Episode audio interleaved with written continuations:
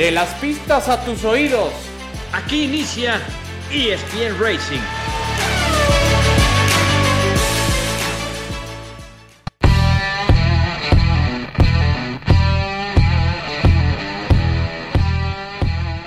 Hola, ¿qué tal? ¿Cómo están amigos de ESPN? Qué gusto saludarles. Esto es ESPN Race en el podcast. Aquí se habla del deporte motor en todas sus expresiones, aunque evidentemente hoy un capítulo más que se avecina hasta dentro de tres largas semanas, la cuarta ronda del Campeonato Mundial Fórmula 1. Hablamos de ello y mucho más.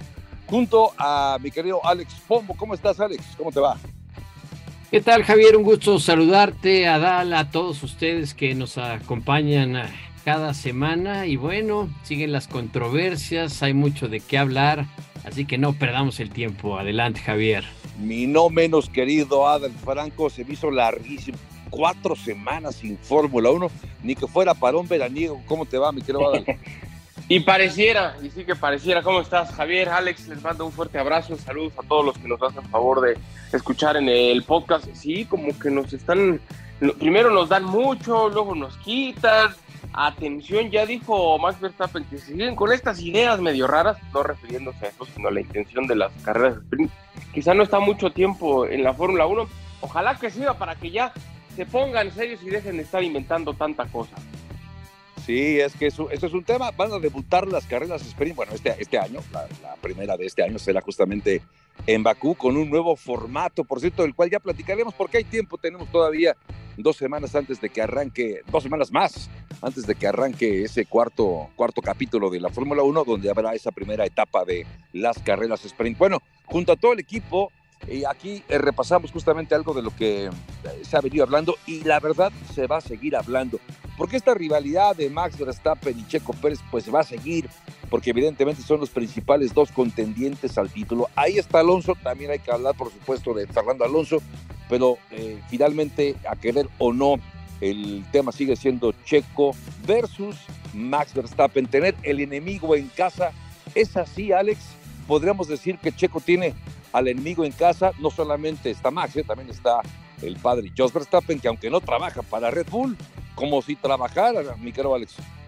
No, deja que si trabajara, como si él pusiera el billete, los dólares, los euros, el billullo, eh, eh, si pusiera el cheque, porque como dices, mira, yo Claro que sí, tiene su primer enemigo y así es el automovilismo a darle, Javier, tú sabes, ustedes saben, igual que ustedes que nos escuchan, tu primer rival está dentro del equipo. ¿Por qué? Porque tienes en teoría, en teoría, los mismos fierros y supuestamente si tu compañero es tres décimas más rápido o más lento, pues marca esa diferencia.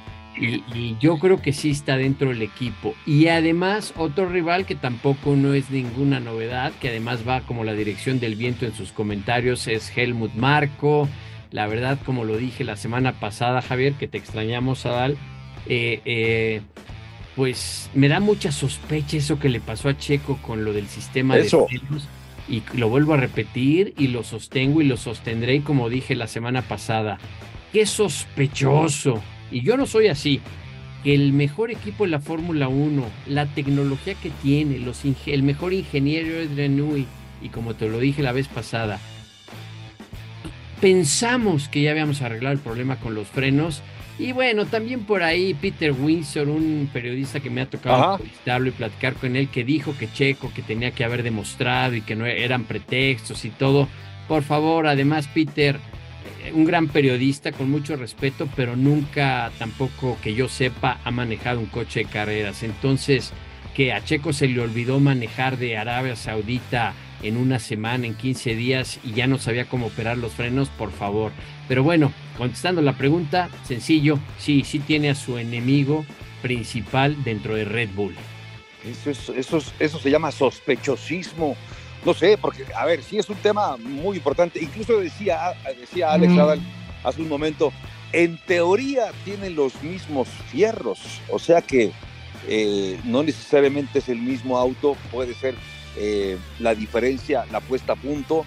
Yo, a ver, yo no me atrevo a pensar, y seguramente ni ustedes, aunque no sé, no puedo, no puedo hablar por, por ustedes dos, pero no me atrevo a pensar que hay mano negra como tal. No, no sé.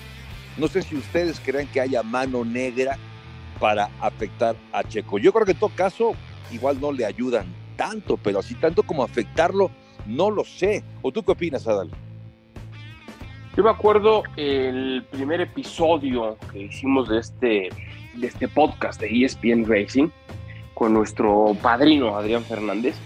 Y voy a rescatar unas palabras que decía el propio Adrián en, ese, A ver. en esa inauguración de nuestro podcast. Decía, es que es absurdo pensar que una escudería gaste millones de dólares en la investigación y el desarrollo de un auto para que con el tiempo ellos mismos empiecen a hacer una especie de sabotaje en contra de uno de sus dos autos. A mí de verdad me resulta, tampoco lo puedo asegurar y quizá me gana el lado romántico cuando descarto por completo esa idea.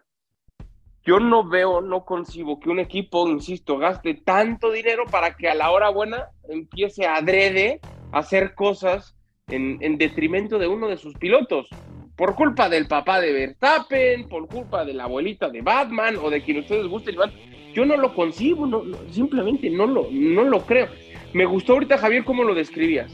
Una cosa es adrede hacer cosas mal, echar a perder, que haya ese, insisto, ese sabotaje, que no lo comparto, y otra que quizá no le echen tantas ganas, por decirlo de alguna manera, como si lo pueden hacer con el auto de Max Verstappen. Me puedo inclinar un poco más hacia allá yo lo tengo muy claro, por eso, y no es que me guste, pero yo creo que le hace mucho bien al aficionado mexicano poner los pies sobre la tierra cuando vemos y decimos que Max Verstappen es un pilotazo y vemos y decimos que es el número uno, que Checo tiene que remar contra corriente para tratar de ser el piloto más cercano a Verstappen en cuanto a posibilidades y rendimiento, por supuesto que lo es.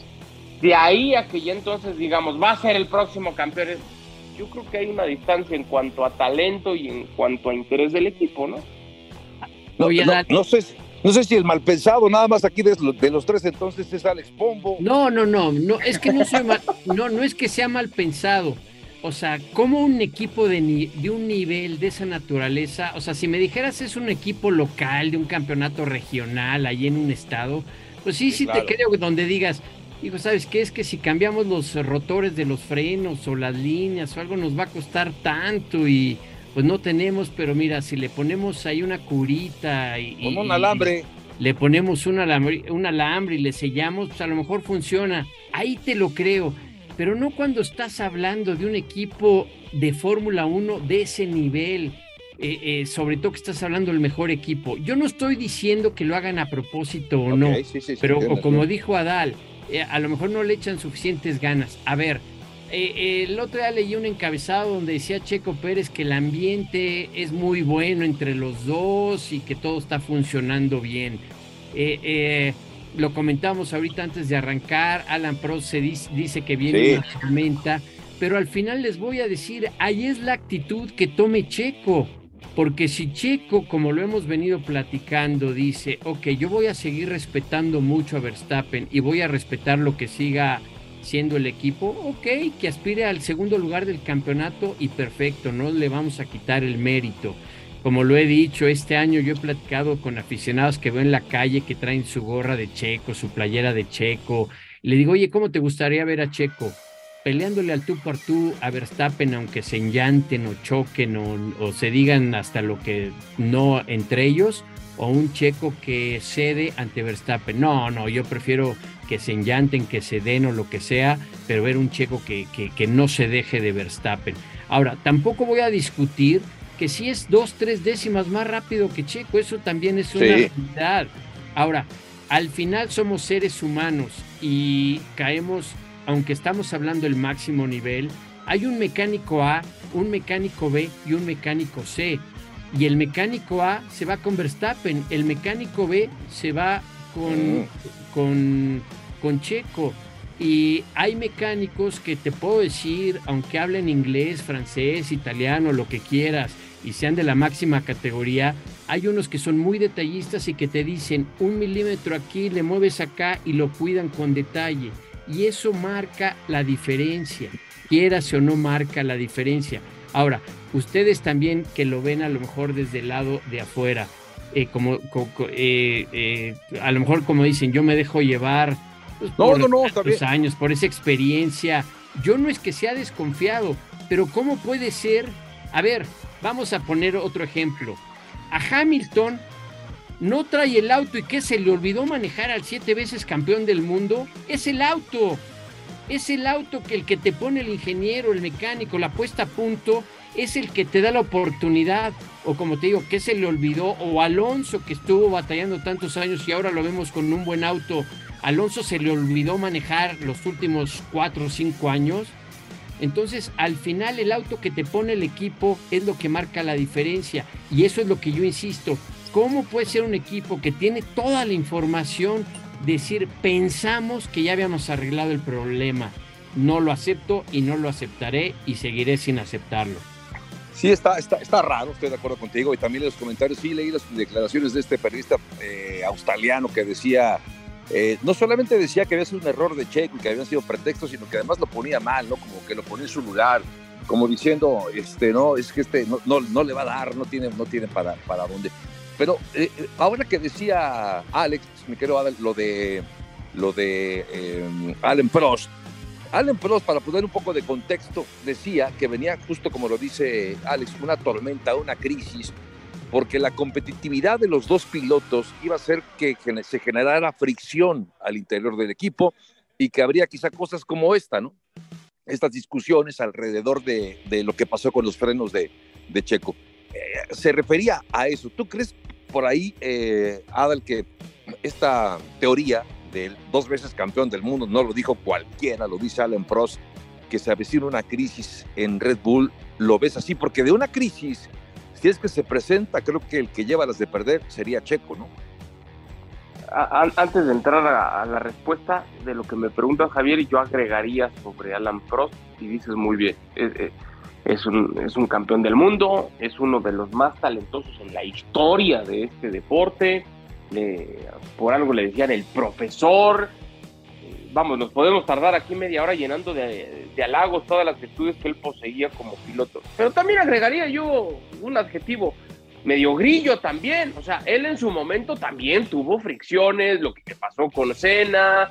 O sea, no lo está diciendo una perita en dulce, ¿no? O sea, entonces que ahora, eso me llama la atención en todos los deportes. Cuando están en su momento top, bueno, son Juan Camané, intocables, no les digas nada. Y ya una vez que salen, empiezan a despotricar, a criticar, a señalar el ojo ajeno. y nos pasa a todos, en los seres humanos en realidad somos, somos así, ¿no? Lo que está diciendo no es, ningún, no es ningún misterio, por supuesto que se puede dar. Yo creo que tiene dos grandísimas virtudes Checo Pérez como piloto de Red Bull. Tiene muchas, pero las más grandes para mí es, uno, el, cuidado de los neumáticos en su manejo que ha tenido a lo largo de toda su carrera en Fórmula 1. Y el segundo que entiende muy bien, o hasta ahorita ha entendido muy bien, cómo llevar la relación con Max Verstappen arriba y abajo del auto. Hasta ahorita, salvo, salvo ese incidente tan sonado, se lleva bien, habla bien de él, se aguanta los malos tratos, porque es político y tiene mucha experiencia por eso, pero igual yo creo que ya en la recámara, en el baño, en la sala le preguntas y quién sabe, ya retirado en 15 años. Pues otra historia, exacto. Eh, ya retirado va a ser como pro, también va a empezar a despoticar. Ven, ven, a Rosberg, o sea, Rosberg ya está reventando ahorita. Weber, bueno, toda la vida. Button también, o sea, es la historia de siempre. Cuando estaban en su momento, bueno, no les hagas nada y que estén los comisarios poniendo banderas azules todo el momento para los que fumbros y ya después ellos empiezan a despoticar. Esas son las cosas que a mí me molestan. Checo, insisto, creo que declara muy bien sabiendo que es, como en la primaria. Tú no te podías pelear con el niño popular del salón porque no te iba a invitar a su fiesta. Entonces, si te hacía, pues medio te tenías que aguantar porque todo el mentado salón iban a ir a la fiesta y si te peleabas con él, pues ya no te daba la tarjetita de la invitación para la fiesta. Entonces, Checo ha entendido hasta ahorita cómo más o menos ahí llevar la relación con Verstappen. No sé qué tan sinceros en sus declaraciones, pero siempre, claro, no, la cosa va bien, nos llevamos muy bien, sonríen, etcétera. Entonces, yo creo que hasta ahorita Checo lo ha sabido llevar.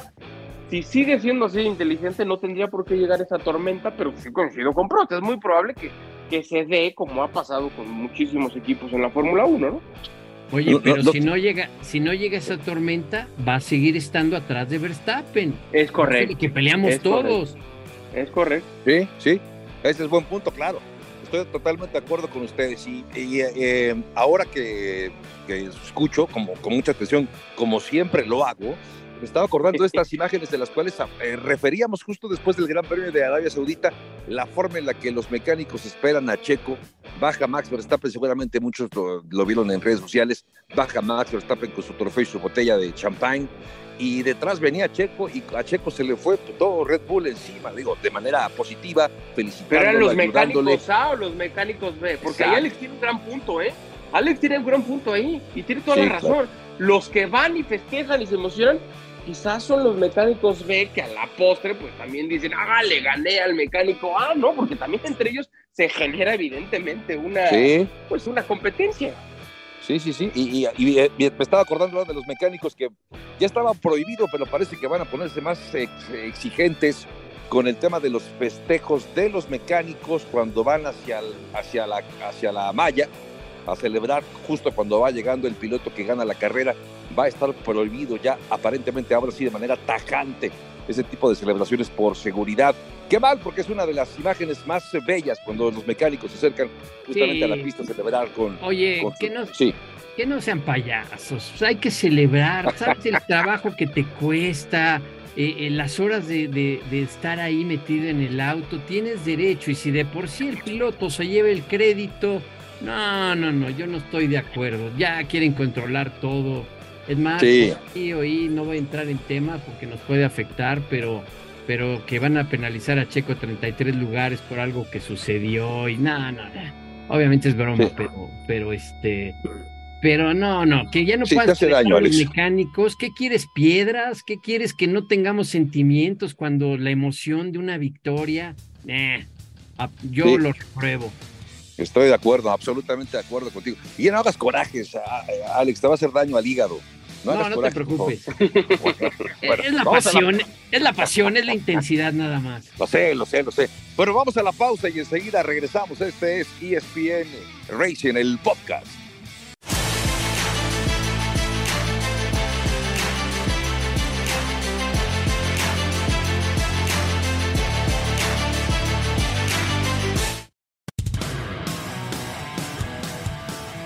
Estamos de regreso, este es el podcast de ESPN Racing, estamos hablando de la Fórmula 1 ahora en lo particular.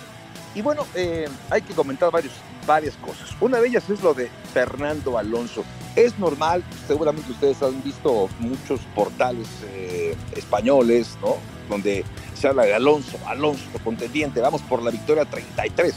Es, es, normal porque aquí hablamos de Checo Pérez mucho y ahora ellos hablan de Alonso, que además es dos veces campeón del mundo de los pilotos o el piloto más experimentado en la parrilla actualmente y con muchas eh, habilidades para poder seguir peleando allá en la punta. Mi querido Adal, lleva tres carreras y tres podios y esa es una de las principales virtudes de un buen piloto, la consistencia y Alonso la tiene, la ha manifestado al menos en este arranque de carrera.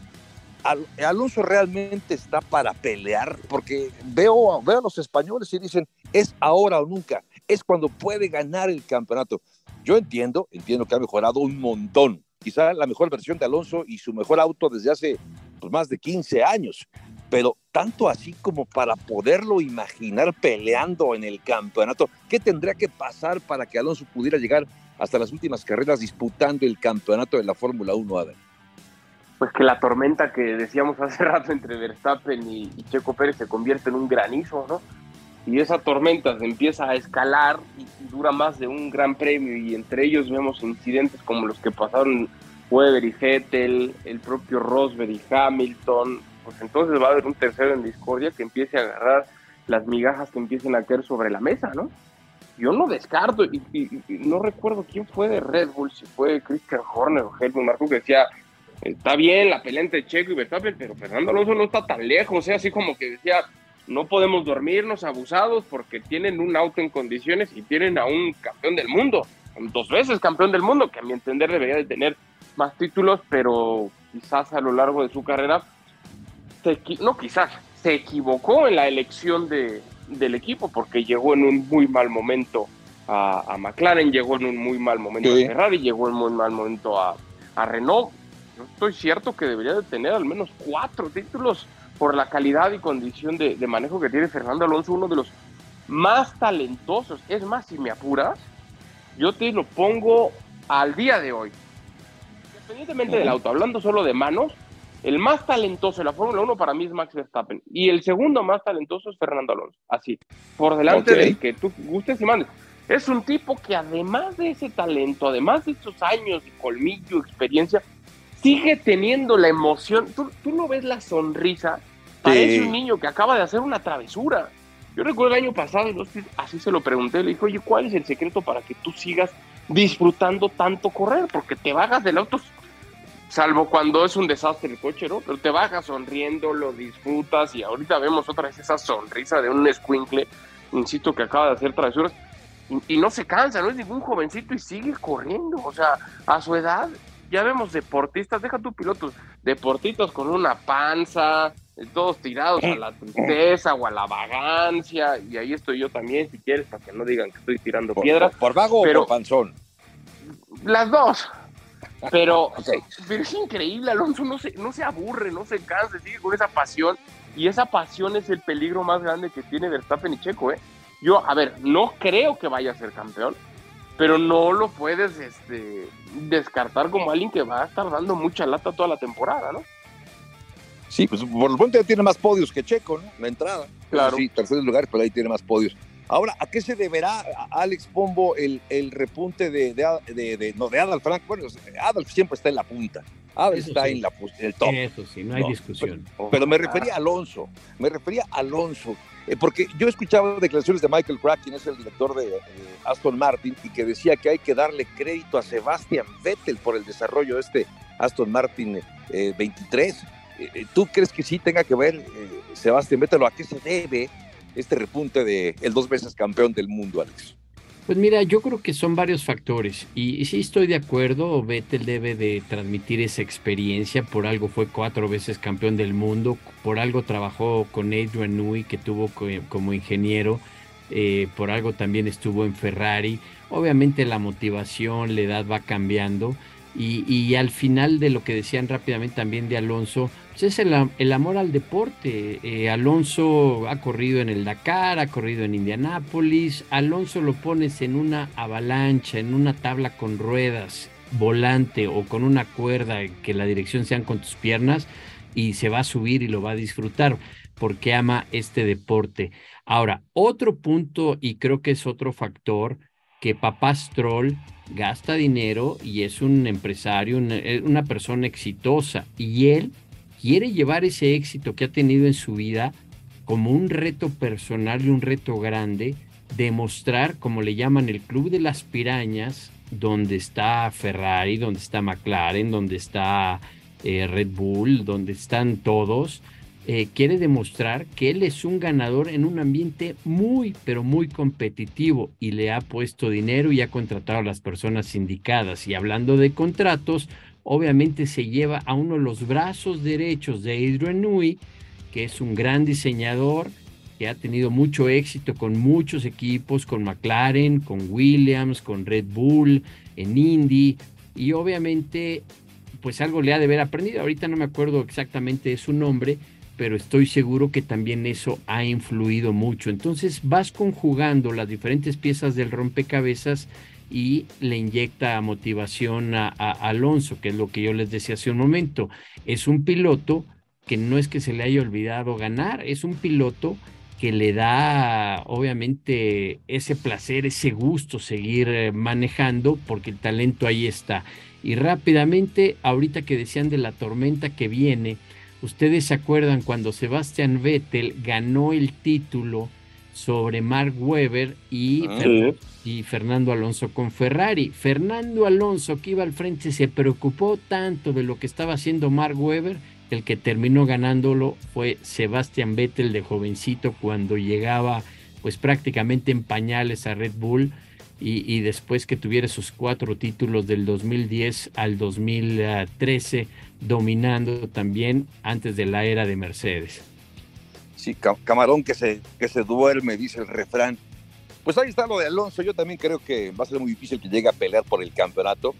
Tiene un magnífico auto y como bien dice Adal, y coincido con él, la forma en la que está disfrutando, se ve que está viviendo un gran momento anímicamente, más allá de los tres podios, la forma en la que está corriendo, la alegría con la que se ve que está corriendo, lo está disfrutando muchísimo y es contagioso, me lo parece. Ver a Alonso así entusiasmado, contagia al equipo y creo que le, viene bien también a la Fórmula 1 tener un animador como un pilotazo como es Alonso. Oigan, eh, a propósito del parón que se, que se, en el que estamos de un mes, entre el más reciente Gran Premio, el de Australia, y el que viene, que es el de Bakú. En medio estaba programado el de China. También por eso, en buena medida, se explica también esta, esta, este mes sin Fórmula 1 por el Gran Premio chino que se suspendió, porque ellos seguían con el tema del COVID. Es increíble. Ahí empezó el COVID, nos lo acabaron enviando todo el mundo y después fueron los últimos en salir.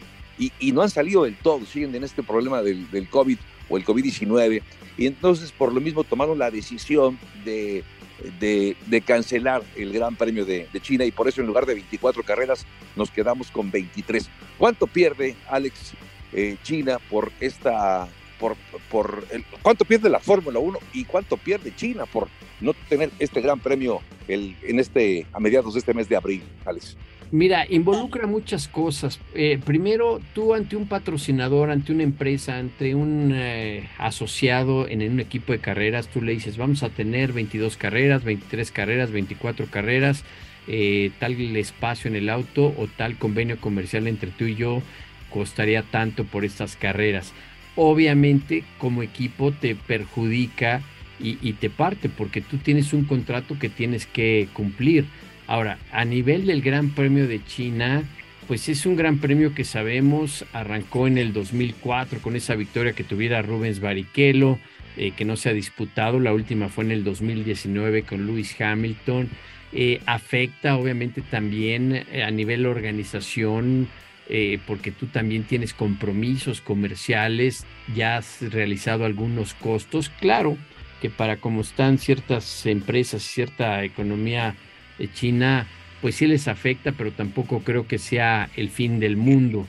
Eh, ahora, otro punto también a nivel comercial con los equipos, posiblemente tú tienes empresas que, que como sabemos, pues muchas de las cosas se fabrican en China, eh, eh, donde tienes esos nexos comerciales donde vas a cerrar negocios y obviamente te afecta el que no se desarrolle el, el gran premio. A nivel de tradición, pues como digo, empezó en el 2004, eh, pues es una pista bonita, pero yo creo que se pierde más eh, eh, en el aspecto negocio y comercial que en el aspecto de tradición. Y además, algo muy importante también, Adal, es el hecho de que China, como la potencia económica que es, también pierde, acaba perdiendo posición estratégica, me parece. Es decir, eh, el, que sigas teniendo este tipo de problemas y que impidan tener un evento del tamaño del que es la Fórmula 1, creo que acaba impactando la imagen del país, ¿no? También no solamente un tema económico.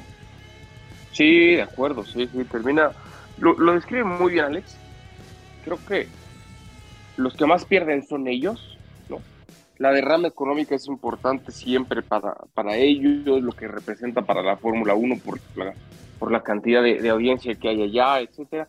Si lo analizamos o lo llevamos meramente al tema, al tema romántico, yo quizás no tanto, no es una, una de mis pistas favoritas, tampoco es como que los pilotos se desvivan y digan, ah, es que nos urge regresar a China, o que hablen maravillas de allá. Hay muchísimos, por supuesto, muchísimos aficionados que son, son muy cálidos, siempre con, muy interesados en, en tener la, tener la Fórmula 1, pero pasa más por un, tema económico en lo que se pierde. Hay algunos que como que trataban de apuntar un poco hacia si podía ser decisivo para términos de, de quién, del campeonato, el que no existe esta carrera, que si podría impactar. Yo creo que no, puede ser decisivo el que no se para mí, para mí no, pero sí, por supuesto, siempre que se cancela un gran premio, pues hay una pérdida y, y además hay en, ese sentido, ¿no? En, términos económicos, lo que deja de recibir la Fórmula 1, todos los patrocinadores se meten, se meten en una bronca, ¿no?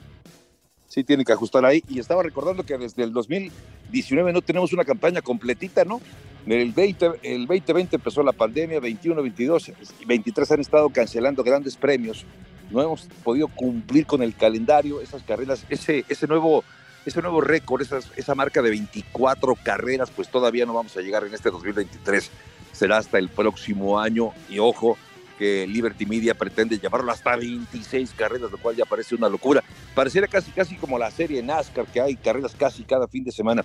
Oigan, pero a ver, cambiemos de tema antes de despedir el podcast de ESPN Racing, lo de los tres novatos que han llegado este año a la categoría más importante del automovilismo deportivo. Ahí tienes a Nick Debris con el equipo de Alfa Tauri, está también desde luego la presencia de Logan Sargent, el piloto norteamericano con Williams y Oscar Piastri que se convirtió en la manzana de la discordia el año pasado.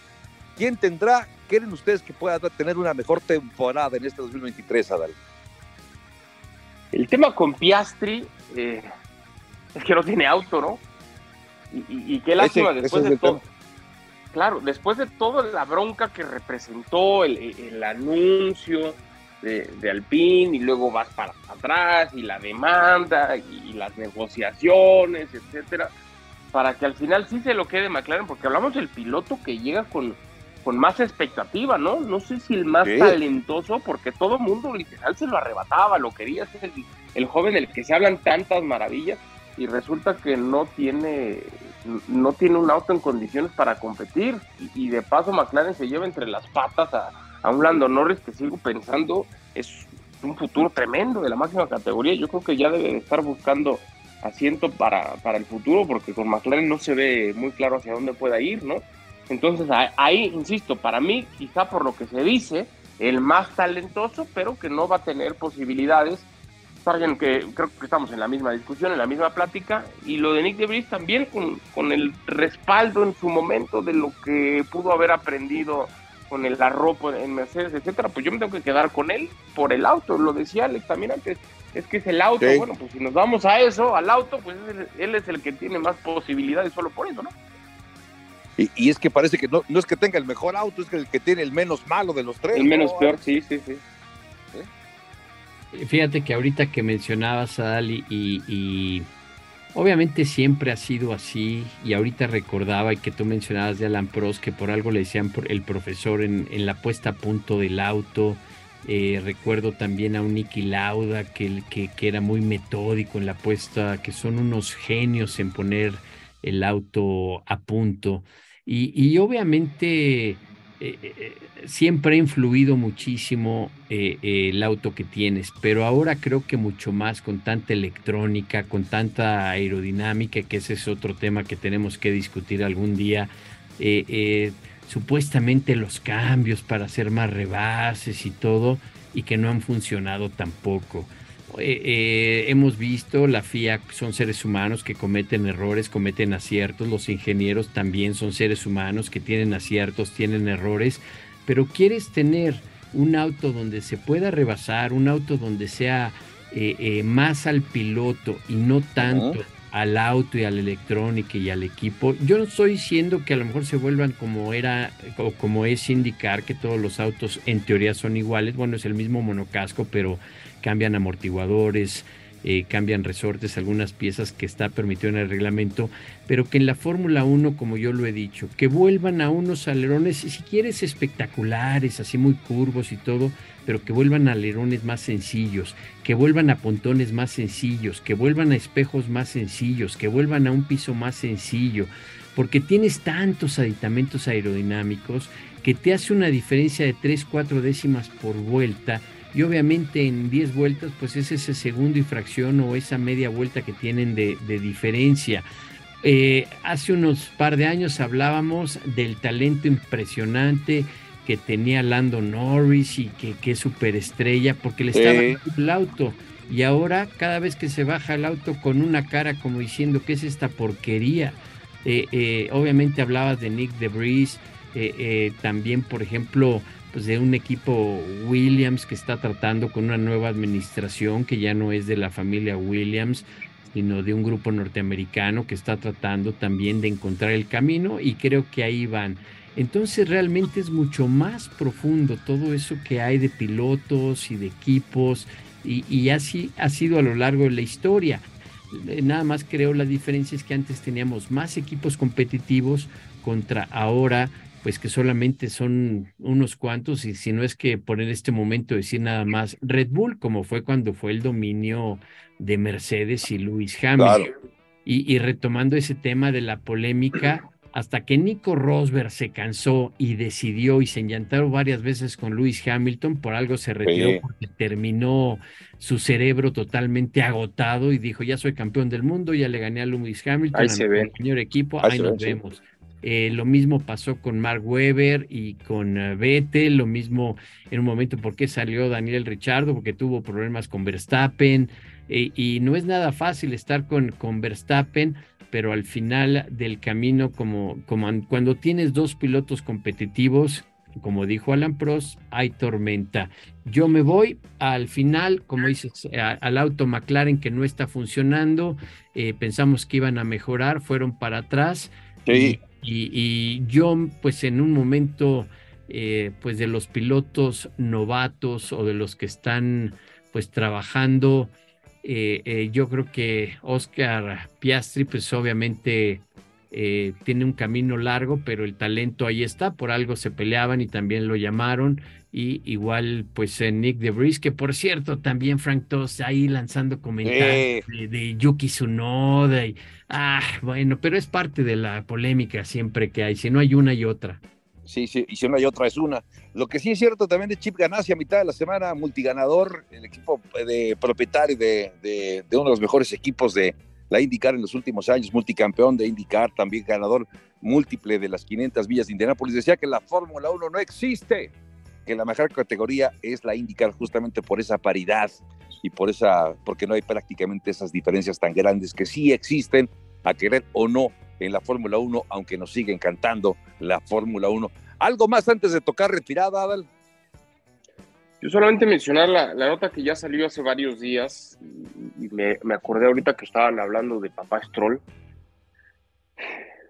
Ojo con Red Bull porque el contrato de Adrian Newey, según leía la nota, está por expirar. Y si ya se llevó a la mano derecha de Adrian Newey, decía esa nota que quería llevarse también a Adrian Newey y en esta vida todo no, un precio. No vaya a ser la de malas y que llegue ahí a, ofrecerle alguna ciudad entera. Las perlas de la Virgen. Sí, sí, sí, sí, sí. Una, una tarjeta, un monedero electrónico ahí de sus marcas de ropa de por vida, o yo qué sé. Al fin, lo vaya a llevar, ¿eh? Al final, sabemos que Ferrari le puso un cheque en blanco a Adrian Newey y no quiso ir. Ferrari, obviamente, un nombre o el nombre más grande en la historia del deporte motor, pero pues también no le gusta Adrian Newey por lo controversial que es, eh, la presión, las decisiones, eh, eh, pues esa, ese temperamento, podríamos decir, latino. Pero como tú dices, con papá Stroll, un buen cheque, un ambiente relajado, haz lo que quieras, no te preocupes, yo veo desde afuera, lo que quiero es ganar. Quién sabe, puede ser muy interesante. Así salió de McLaren, así salió de Williams así estuvo en marcha, así que sería interesante. Poderoso caballero es don dinero, dice el refrán. Oiga, pues llegamos al final de ESPN Racing, el podcast, agradeciendo el favor de su atención en nombre de todo este equipo, en nombre de Alex Nava y la producción, de Alex Pombo, Adal Franco, soy Javier Trejo Agaray. Que tengan una gran semana, pásenla bien y hasta la próxima edición de ESPN Racing, el podcast.